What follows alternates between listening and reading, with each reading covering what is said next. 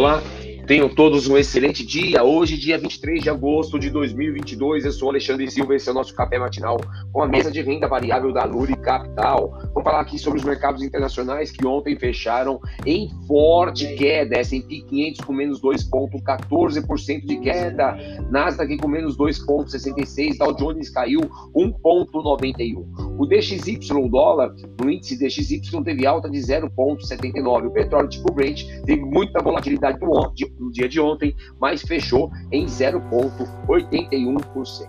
Os mercados tiveram essa queda forte muito por é, questões da crise do gás na Europa, né? além do racionamento de energia lá da China. Né? Isso deixou o mercado bem cauteloso, que já trazia consigo a preocupação com o PMI, que saíram hoje, né? já saiu lá da Europa, e quanto ao simpósio lá de Jackson Hole, que vai ser realizado entre quinta e sexta-feira dessa semana. Né?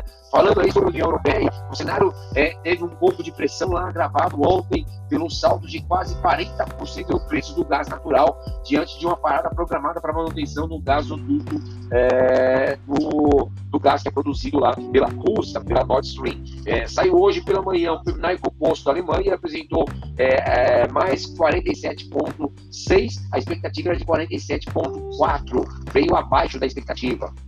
Da mesma forma, é, veio abaixo o Terminal Composto lá do Reino Unido, apresentou alta mais 50,9 a expectativa de 51,3. Tá? Então a gente percebe aí que tanto a Alemanha quanto o Reino Unido, os terminais vieram mais baixos, que indica possibilidade de redução da atividade econômica por lá, tá bom? A China decidiu ontem, até pelo menos quinta-feira, dia 25, um racionamento de energia, é, e isso obviamente está forçando algumas fábricas do sudoeste do país a interromper as suas atividades, né? Isso muito devido aos baixos níveis de água que encontram os reservatórios das hidrelétricas por lá, tá bom? Aqui nos Estados Unidos a gente vai ter um terminal composto às 10 horas e 45 minutos. Às 8 horas e 7 minutos, os mercados futuros trabalhavam em leve alta, S&P com mais 0,16, Nasdaq com mais 0,17, Dow Jones com mais 0,15. Na Europa, o SXXP 600 com menos 0,31. O petróleo tipo Brent, uma alta de 1,45%. É, obviamente está todo mundo é, com muita atenção aí no PMI que vai sair no, no, no, mercado americano daqui a pouquinho, já falamos sobre isso, sobre é, a fala do Jerome Powell na próxima sexta-feira lá em Jackson Hole, tá bom? Aqui no nosso mercado doméstico, nossa bolsa ontem teve uma realização, fechou com menos 0,89, batendo a 110.500 pontos, e o, o Ibovespa fechou em queda, né? acompanhando os mercados internacionais.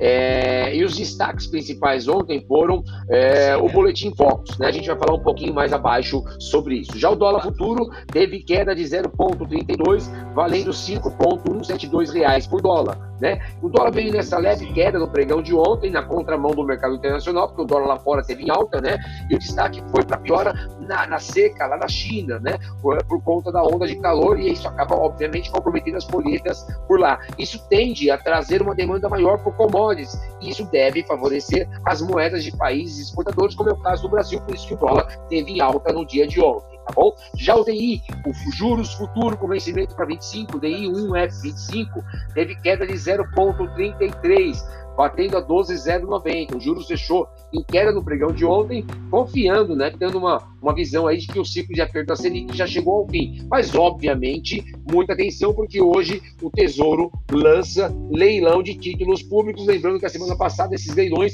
inflaram os preços dos, dos juros, né? Então, consequentemente, muita atenção nesse, nesse leilão que vai ser lançado hoje pelo Banco Central, pelo Tesouro Nacional, perdão, tá bom? O fluxo de capital estrangeiro, no dia 18, houve entrada de 1,33 bi pelo canal B3, né?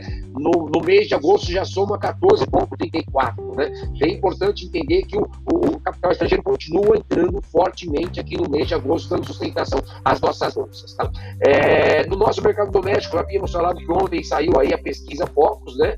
E trouxe algumas informações interessantes. O PCA é, de 2022 caiu de 7,02 para 6,82. Ele já vinha caindo e, obviamente, veio numa queda aí novamente pelas projeções aí dos nossos economistas. Para 2023, essa foi a principal informação, chamou bastante atenção. Né? Os economistas estão entendendo que o IPCA para 2023, final de 2023, é, ele vem a 5,33, né? mas a semana passada estava em 5,38%. Tá bom? Então, no radar, muita atenção aí com a questão das eleições, cada vez mais próximo e, consequentemente, deve trazer um pouquinho de volatilidade. Lembrando que ontem o nosso presidente esteve lá no Jornal Nacional e participou de uma entrevista, de uma série de entrevistas que está sendo feita pelo Jornal Nacional esta semana, tá bom? Então essas são as principais informações que devem nortear o teu dia. Tenham todos um excelente dia, um fortíssimo abraço.